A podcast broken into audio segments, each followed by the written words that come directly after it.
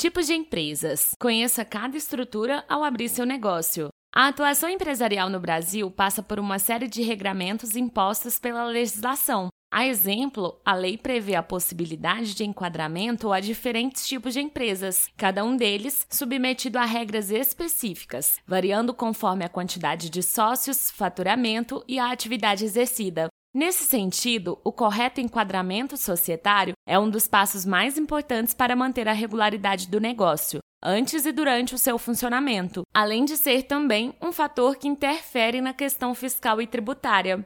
Antes de abrir o um negócio, é fundamental que você, empreendedor, conheça os diferentes modelos empresariais, entendendo como cada um deles se estrutura e, mais do que isso, como a legislação condiciona a escolha entre um e outro.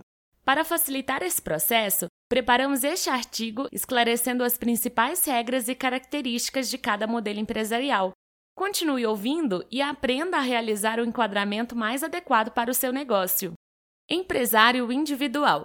Esse é um modelo empresarial indicado para quem deseja tocar o negócio sem a presença de sócios. Assim, a empresa é representada por uma única pessoa, a qual detém toda a responsabilidade sobre os atos praticados em nome da pessoa jurídica, respondendo inclusive com seu patrimônio pessoal. Ou seja, não existe a separação entre o patrimônio da empresa e o patrimônio do empresário que a constituiu. Empresário individual não é o mesmo que MEI, uma confusão muito comum no meio empresarial, especialmente para quem está iniciando nesse mundo, é acreditar que o empresário individual e o MEI se referem ao mesmo modelo empresarial. Na realidade, microempreendedor individual e empresário individual são enquadramentos bastante diferentes. Eles se diferenciam principalmente em relação aos seguintes pontos: restrição de atividades que podem ser exercidas, faturamento anual, possibilidade de contratação de funcionários e natureza das obrigações acessórias a que estão sujeitos. Assim, uma das poucas semelhanças desses dois modelos é a formação por uma única pessoa, que trabalha por conta própria e tem a necessidade de se formalizar como empresário. Além disso, vale mencionar que MEI e empresário individual apresentam faixas limite de faturamento anual bem diferentes. O faturamento anual do empresário individual pode chegar a até 360 mil reais, quando será considerado uma ME, microempresa, ou 4,8 milhões de reais, sendo uma EPP, empresa de pequeno porte. Isso quando enquadrado no Simples Nacional. No mais, o empresário individual ainda pode se enquadrar no regime de lucro presumido, situação em que o limite de faturamento no ano calendário é de 78 milhões de reais. No caso do MEI, o faturamento anual do negócio não pode ultrapassar os 81 mil reais. Tipos de atividades que podem ser exercidas. Outra distinção importante entre o MEI e o empresário individual é em relação às atividades que podem ser exercidas. Na prática, o MEI é um modelo mais voltado para atividades simples e operacionais, como a prestação de serviços. Existe uma relação de atividades feita pelo Comitê Gestor do Simples Nacional, em que estão reunidas aquelas passíveis de serem executadas na condição de MEI. Por outro lado, o empresário individual tem um leque muito maior de atividades, algumas bem mais complexas. Vale ressaltar ainda que a legislação só autoriza que o MEI contrate até um funcionário, enquanto para o empresário individual não existe essa limitação. Empresário individual de responsabilidade limitada, EIRELI. Esse modelo empresarial é uma alternativa para o empreendedor que não se enquadra nos requisitos para ser MEI, mas que quer atuar de forma individual com o benefício da responsabilidade limitada. Ou seja, optar pela Eireli é uma forma de proteger o seu patrimônio pessoal, respondendo somente com o patrimônio da empresa. Para se enquadrar como Eireli, a legislação também prevê o atendimento de alguns requisitos.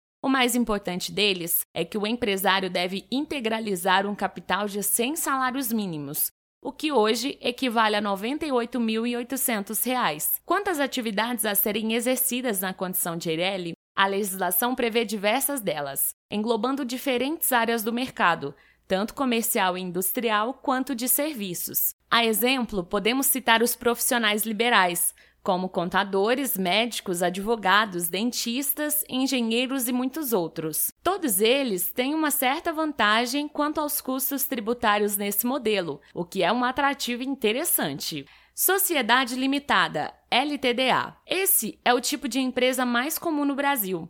Nele, o nível de profissionalização é presumidamente maior, já que existe uma estrutura mais complexa com a participação de diferentes sócios. Aqui, a característica principal está na responsabilização dos sócios da empresa. Nesse modelo, cada um integra uma parte do capital social, isto é, um valor X. Assim, a sua responsabilização pelas dívidas e obrigações da empresa é definida com base na sua quota parte integralizada. Desse modo, quanto maior a participação do sócio no capital do negócio, maior será a sua responsabilidade. Para iniciar uma sociedade limitada, o empreendedor deve cumprir alguns requisitos legais. Os principais são: elaborar o contrato social da empresa, registrar o negócio junto à junta comercial do Estado, obter o CNPJ, definir a atividade a partir da escolha na Classificação Nacional de Atividades Econômicas, fazer a inscrição na Cefaz, Secretaria da Fazenda, obter o alvará de funcionamento, cadastrar no STN, Sistema Tributário Nacional,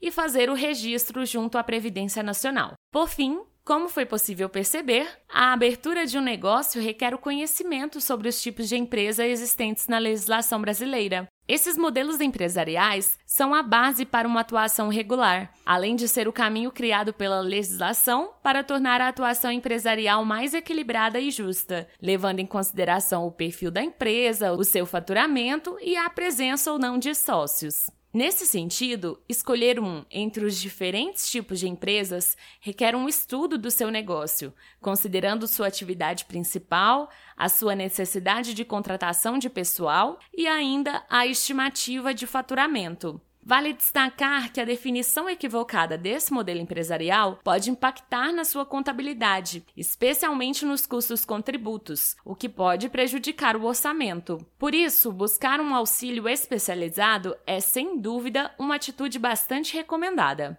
Então, gostou desse artigo? Aproveite para ajudar outros empreendedores a conhecer um pouco mais sobre os tipos de empresas existentes no Brasil. Compartilhe esse conteúdo nas suas redes sociais. E se você quer se tornar uma revenda da autoridade certificadora que mais cresce no Brasil, clique no link no final do post para ser um parceiro Solute.